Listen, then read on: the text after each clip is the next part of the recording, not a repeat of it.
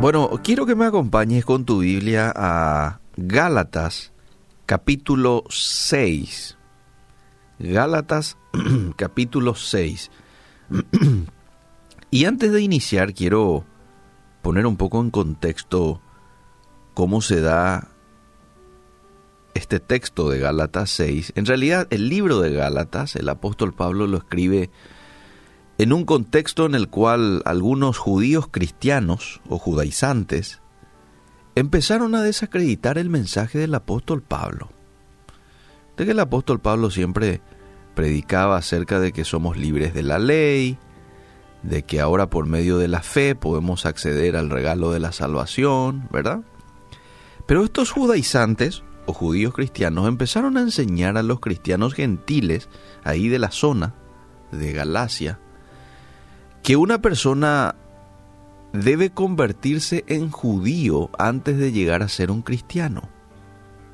Mira lo que con, con qué les estaba intoxicando. Estaban otra vez trayendo al tapete el tema de ser circuncidados. Ustedes tienen que ser circuncidados, tienen que seguir la ley mosaica. Entonces Pablo responde a esta herejía escribiendo esta carta, una carta corta de seis capítulos, a los creyentes en, en Galacia. Y les dice, no señores, un cristiano es salvo por fe, no por la ley. Gálatas 2.16, Gálatas 3.6, eh, Gálatas 5.6. Y Les dice también el apóstol Pablo de que un cristiano es libre de la ley. Está en el capítulo 2.4, 5.1, 5.13. Pero al final de la carta, en el capítulo 6, él da una serie de consejos finales a los cristianos. Y ustedes saben que cuando nosotros estamos finalizando una carta, siempre decimos las cosas puntuales, no perdemos el tiempo en las últimas palabras, en el último espacio que tenemos, ¿verdad? Así es que aquí el apóstol Pablo les da a ellos unos consejos realmente muy buenos de tenerlo en cuenta y de nosotros leerlos con detenimiento también. Él les dice en el verso 1, hermanos, si alguno fuere sorprendido en alguna falta, ustedes que son espirituales, restauradle con espíritu de mansedumbre. Qué interesante. Con espíritu de mansedumbre restauradle. Considerándote a ti mismo, no sea que tú también seas tentado. Verso 2. Sobrellevad los unos las cargas de los otros, y cumplid así la ley de Cristo. Verso 3. Porque el que se cree ser algo no siendo nada, a sí mismo se engaña. Así que cada uno someta a prueba su propia obra, y entonces tendrá motivo de gloriarse solo respecto de sí mismo y no en otro porque cada uno llevará su propia carga. Verso 6. El que es enseñado en la palabra, haga partícipe de toda cosa buena al que lo instruye. Interesante. Verso 7. No os engañéis, Dios no puede ser burlado. Todo lo que el hombre sembrare, eso también va a cegar. El que siembra para su carne, de la carne va a cegar corrupción, mas el que siembra para el espíritu, del espíritu segará vida eterna. Verso 9. No nos cansemos, pues, de hacer bien, porque a su tiempo segaremos si no desmayamos. aquí el apóstol Pablo no quería de que la reprensión que él estaba teniendo para con los judaizantes sirviera para que los demás cristianos digan, ah, no, ya no voy a ayudar, total están en falta, o total esto, no. Aquí el apóstol Pablo les dice, no se cansen de hacer el bien, porque a su tiempo segaremos si no desmayamos. De acuerdo a lo que usted siembre, amable oyente, es lo que va a cegar.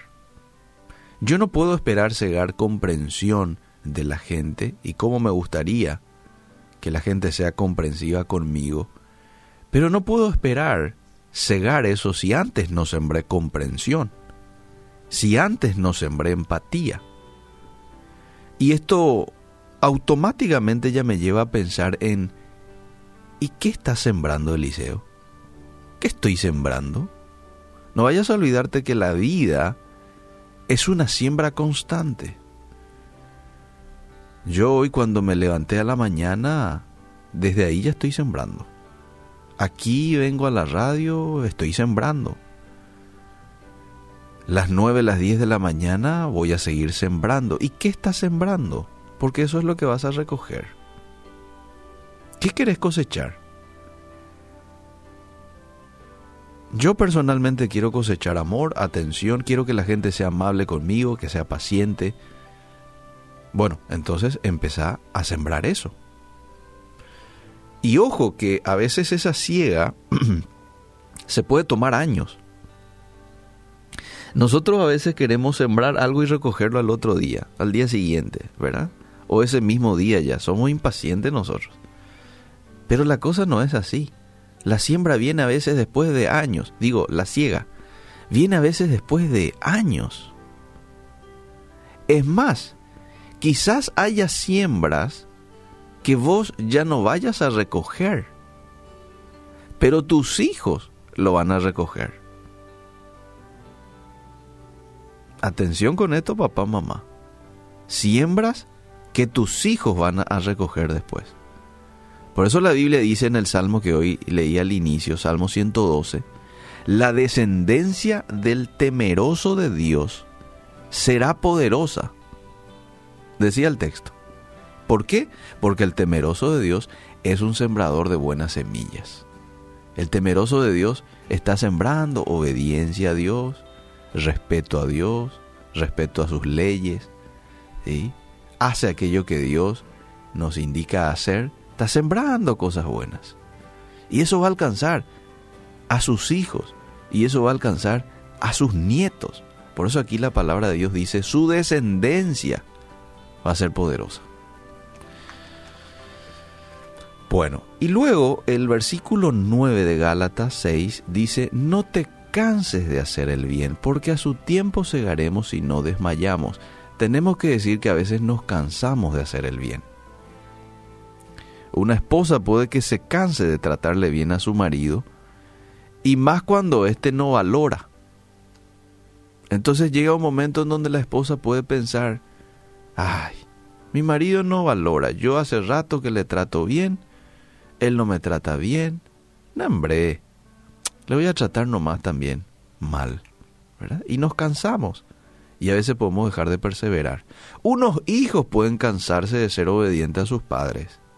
Principalmente cuando vos ves que tus padres cometen errores, que son imperfectos, que no valoran tu vida de obediencia. Entonces pueden decir los hijos, ¿para qué tanto esfuerzo?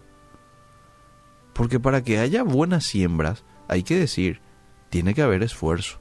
Uno se tiene que esforzar. Esto es intencional. El tema de la siembra y la buena siembra es intencional y eso requiere esfuerzo. Entonces a veces podemos desanimarnos y decir, no, así nomás ya. El apóstol Pablo aquí dice, no te vayas a cansar de hacer el bien. En esta mañana Dios nos dice a través de su palabra. Y este es el mensaje claro que quiero dejarte. Ahí puedes poner tu nombre, Roxana, Juan, Pedro. No te canses de hacer el bien, porque la ciega está próxima. Firma Jehová de los ejércitos. Y Él no miente. ¿eh? Así que no vayas a cansarte, aunque la gente no te valore, aunque la gente no responda a tu buen trato, a tu buena siembra. Igual nomás, persistí nomás. Sí, pero nadie valora, nadie me está viendo. No importa, hay uno que te está viendo. Hay uno que está notando tus buenas acciones. Hay uno que está observando tus buenas siembras. Y a su momento, a, a su hora y a su forma, te va a recompensar tus buenas acciones.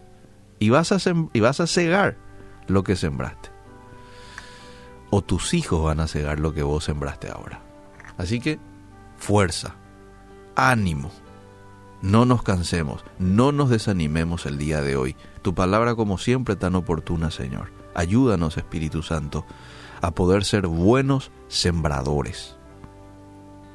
buenos sembradores, porque eso es lo que tú nos mandas, porque esa es la manera en la que voy a cosechar cosas buenas también, en el nombre de Jesús. Hoy queremos empezar de tu mano, Señor, a tu lado, caminando contigo a sembrar cosas buenas. Ayúdanos en el nombre de Jesús. Amén y amén. Dios es fiel.